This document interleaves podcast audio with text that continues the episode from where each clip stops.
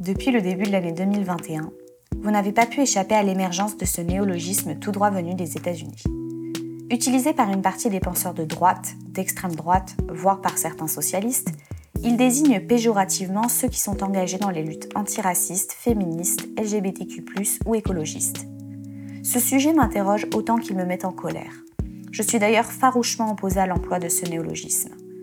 Si j'ai voulu revenir dessus, c'est parce que j'ai le sentiment que la notion de wokisme émerge de plus en plus dans le débat public, et notamment sur les réseaux sociaux. Il me semble extrêmement dangereux de ne pas faire de travail de réflexion sur ce point, car cette notion est souvent mal comprise, ce qui conduit à une minimisation de ses conséquences sur l'ordre social. En effet, une partie de l'opinion estime que les modes de pensée woke porteraient atteinte à la liberté d'expression, qu'ils imposeraient un mode de pensée lisse, politiquement correct. Pourtant, nous le verrons, la notion de wokisme est plus un instrument de stigmatisation qu'un véritable objet de protestation. Cette série d'épisodes va donc détricoter cette notion. Bonne écoute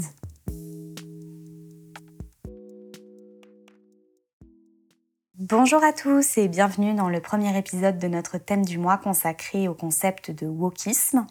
Alors, euh, comme je l'indiquais en introduction, j'ai souhaité aborder ce sujet car j'ai le sentiment que ce concept donc de wokisme est un petit peu utilisé à outrance et euh, souvent à très mauvais escient.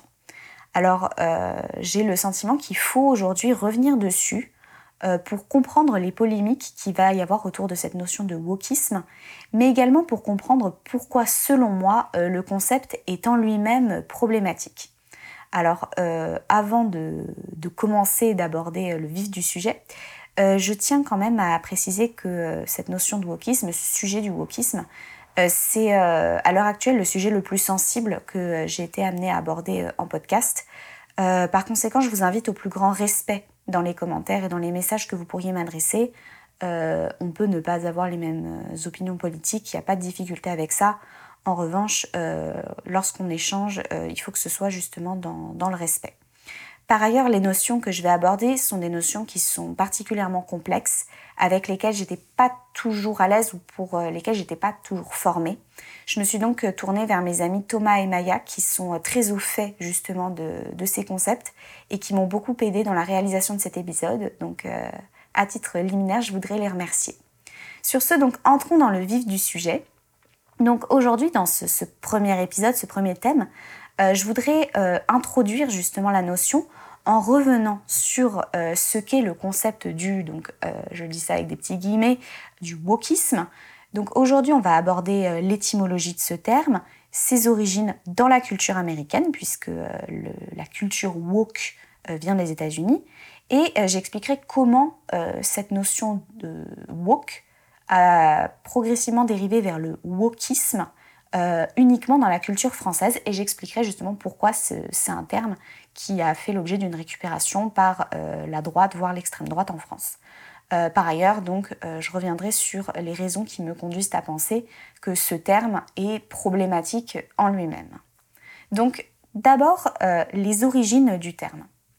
Vous l'aurez compris, wokisme, ça vient du terme woke, qui est un terme qui s'est développé en fait il y a très longtemps aux États-Unis, puisque il existe depuis l'époque de l'esclavage. En effet, c'est euh, être woke, le, terme being woke. Euh, il s'est développé euh, entre les esclaves de la population. Ah, vous entendez mon chat derrière. Maya, tu penses quelque chose? D'accord. Bon, donc je disais, le, le, terme woke, il était utilisé par la population afro-américaine et ça désignait à l'époque l'expérience qu'ils pouvaient vivre dans une société qui était euh, raciste et ségrégationniste. Donc euh, on le comprend, à l'époque c'était un terme euh, qui était issu du langage parlé afro-américain, en fait c'était de l'argot, puisque le, terme correct aurait été being awakened, mais c'est pas comme ça qu'il était, qu'il était utilisé, et c'était vraiment du, parler, c'était utilisé par les personnes noires entre elles pour qualifier euh, ce qu'elle euh, euh, au quotidien. Il n'y avait pas beaucoup d'usage du terme woke en dehors de cette sphère, de, cet entre-soi des, personnes noires. Alors, il convient d'ailleurs de préciser que déjà à l'époque, naturellement, il y avait des militants abolitionnistes par rapport aux, questions d'esclavage. Et déjà à l'époque, ces, ces, militants-là se voyaient reprocher par une partie de l'opinion d'être des moralisateurs et de ne pas prendre la problématique de l'esclavage d'une façon pragmatique.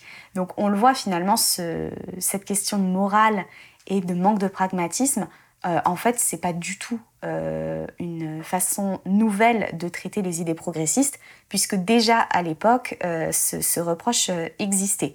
On le voit bien, donc le, progressisme, c'est un objet de crainte un peu, un peu systémique.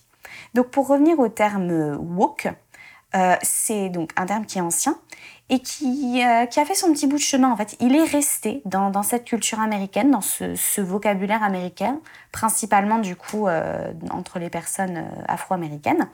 Et il a tendu ensuite progressivement vers l'expression du coup being woke, qui signifie en bon français être éveillé, et qui à ce moment-là en fait revenait un petit peu à, à, ce que voulaient dire les esclaves à l'époque, c'est-à-dire que being woke ça impliquait pour euh, les gens de rester éveillés euh, aux injustices euh, auxquelles était confrontée la, communauté afro-américaine dans, la société américaine.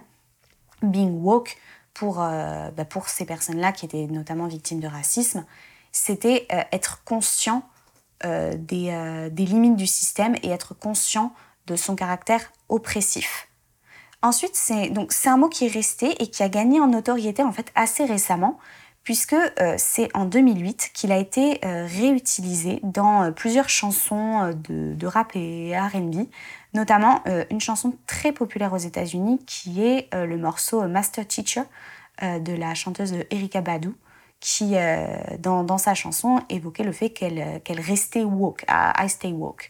Donc à ce moment-là, le, terme s'est un peu popularisé, elle a repris en fait euh, ce terme qui, était euh, employé uniquement au sein de la communauté américaine, euh, afro-américaine, pardon, et elle l'a popularisé en appelant en fait le reste de la population afro-américaine à rester vigilante au quotidien aux inégalités et au racisme qu'elle pouvait, qu'elle pouvait subir. Donc ce terme, à ce moment-là, est vraiment rentré dans les mœurs et c'est avec l'émergence du mouvement Black Lives Matter euh, en 2014 après euh, la mort de euh, Michael Brown qui avait été tué par un policier blanc à Ferguson, que le terme a fait l'objet d'une récupération politique. Et à ce moment-là, en fait, l'idéologie woke, donc en fait toute cette, cette notion de being woke, de rester éveillé aux, inégalités, ça a été repris par les conservateurs américains pour désigner en fait euh, les, personnes qui restaient vigilantes euh, aux inégalités et qui, euh, qui, qui prônaient une vision progressiste de la société. Donc ça, c'est comme ça qu'aux États-Unis, l'idéologie woke s'est développée. Donc être woke aux États-Unis, c'est donc le, fait d'être d'être progressiste, d'adhérer à toutes ces idées progressistes et d'être vigilant euh, aux inégalités, alors à l'origine aux inégalités raciales, mais par la suite ça s'est développé pour l'ensemble des minorités. Et euh, c'est, euh, comment dire, le, le concept donc de être woke est purement américain. Et ce concept a été repris en France et a donné lieu à l'émergence de la notion de wokisme qui, en France, suggère l'idée euh, d'un mouvement homogène qui euh, propagerait euh, l'idéologie woke, du coup dérivée de, cette culture américaine. Maintenant, donc, je vais aborder la façon dont le terme wokisme est utilisé en France. Et tout d'abord, un truc qui me paraît hyper important de préciser, c'est le fait que les anglo-saxons n'utilisent pas du tout le terme wokisme. Il y a bien eu une récupération politique de l'idéologie woke pour qualifier toutes les idées progressistes. En revanche, euh, c'est euh, purement français euh, d'avoir créé ce, substantif wokisme. alors, il s'est imposé de façon très récente en remplacement d'un autre terme qui était devenu extrêmement polémique, c'est celui tristement connu d'islamo-gauchisme. Alors, c'était un terme qui était ô combien volontairement équivoque et qui a été discrédité par le CNRS qui avait rejeté son emploi lors de la politique n'importe quoi, lors de la polémique relative au projet de Frédéric Vidal de lancer une enquête sur le, sujet de l'islamo-gauchisme. À ce moment-là, donc, cette notion est totalement tombée en désuétude puisqu'elle était totalement vide de sens. Mais euh, une partie de, de l'opinion euh, publique et euh, notamment des penseurs d'extrême droite ont repris l'idée derrière l'islamo-gauchisme, donc à savoir le fait de désigner d'une façon homogène tous les mouvements, tous les défenseurs des idées progressistes, et ils ont mis ça sous une nouvelle étiquette, à savoir le wokisme. Alors, c'est là où ça me paraît important d'insister sur euh, pourquoi le terme est extrêmement polémique selon moi. En France, mais dans le monde entier d'ailleurs, personne ne se revendique du wokisme. Euh, c'est pas un mouvement politique ou un mode de pensée. Aux États-Unis, il y a bien donc euh, la pensée woke, mais en France, ce n'est pas le cas. On peut avoir évidemment des gens qui ont des, idées progressistes, qui vont défendre euh, des idées euh, en lien avec la lutte contre les inégalités, les discriminations, pour les, populations les plus, les plus souvent victimes justement d'ostracisme. De, Mais il n'y a pas un mouvement politique qui se dirait ah oui nous c'est on est woke et tout ce qu'on fait ça donne lieu à du wokisme. Donc on le comprend, le wokisme c'est un terme qui est utilisé pour désigner quelque chose. Et il euh, y a euh, un penseur qui, selon moi, euh, exprime très bien finalement de quelle façon ce terme est utilisé. C'est l'auteur Valentin Denis qui dit, je le cite, que ce terme ne se caractérise pas par son contenu, mais plutôt par sa fonction, à savoir celle de stigmatiser des courants politiques souvent incommensurables, tout en évitant de se demander ce qu'ils ont à dire. Donc, on le comprend bien.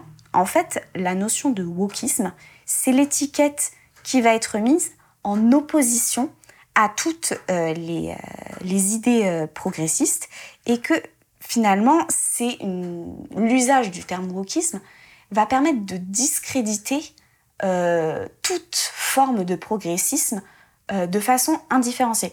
On ne va pas se demander si les questions LGBT, féministes, antiracistes, tout ça, sont différentes. Non, non, on met tout ça dans le même paquet. On qualifie ça de wokisme.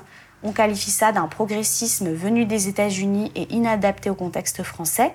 Et euh, ça permet donc de justifier pourquoi euh, finalement toutes ces idées méritent d'être mises ensemble et euh, jetées à la poubelle. Donc évidemment, on le comprend, les gens qui, reprochent à une partie de l'opinion d'avoir des pensées wokistes sont souvent des gens qui vont avoir un discours violent à l'égard de certaines questions progressistes. Et donc forcément, ça explique pourquoi, selon moi, le fait d'utiliser le terme de wokisme est extrêmement problématique, puisque c'est fortement connoté politiquement, et c'est un, mot valise qui, qui est utilisé pour, pour discréditer une façon de penser et c'est quelque chose, euh, c'est une chose avec laquelle je suis extrêmement euh, en, désaccord. Je, pense, euh, je pense justement que être, avoir besoin de créer un néologisme pour stigmatiser une façon de, penser, c'est révélateur d'une façon de penser justement extrêmement problématique. Donc voilà, pour aujourd'hui, pour ce, cette première partie du thème, on va en rester là. Euh, vous l'aurez compris, j'espère. Euh, si je voulais revenir dans le détail sur les origines de la notion et sur pourquoi elle me semble polémique, c'est parce que j'ai l'impression que euh, le terme wokisme est trop souvent utilisé à tort, ou en tout cas il est mal compris, et les gens qui l'emploient ne sont pas forcément conscients de son origine ou de ses connotations politiques. Donc, de mon côté, je m'interroge toujours, hein, évidemment, euh, sur le, développement de, de, cette notion et sur les raisons en fait qui, qui ont conduit une partie de l'opinion à avoir besoin de, stigmatiser de la sorte euh, les, les, mouvements de pensée euh, progressistes. on se penchera justement sur cette question dans, dans les deux prochains épisodes. De mon côté, donc j'espère que ce premier épisode de cette série consacrée au wokisme vous a intéressé et donné envie d'écouter les prochains. Euh, naturellement, bah, si vous souhaitez soutenir mon travail, n'hésitez pas euh, à me suivre sur euh, mes réseaux sociaux, agnès.podcast sur Instagram, et à donner la note de 5 étoiles sur les plateformes d'écoute pour soutenir mon travail. De mon côté, il ne me reste plus qu'à vous souhaiter une très belle semaine et je vous dis à la semaine prochaine avec la suite de cette série. Au revoir